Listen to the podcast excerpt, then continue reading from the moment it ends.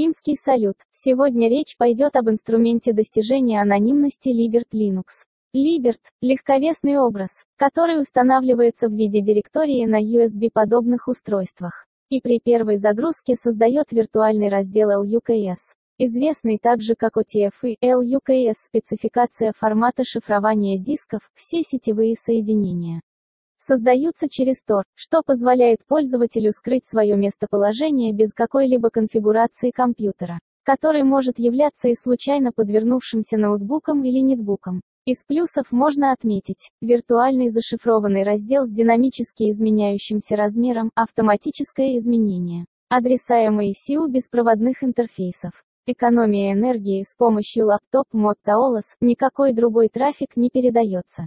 Даже DNS-запросы, Libert также представляет собой удобную платформу для разработки образов LiveSB или LiveCD, основанных на Gentoo. Прозрачным процессом развертывания образа используется строгая проверка полной цепочки доверенности всех загруженных архивов, пакетов и ключей. Все без исключения программное обеспечение в образе собрано из исходников без использования бинарных пакетов, поддерживаются все Unicode локали и раскладки клавиатур. А также имеется поддержка виртуальной экранной клавиатуры, поддерживаются все Unicode локалии.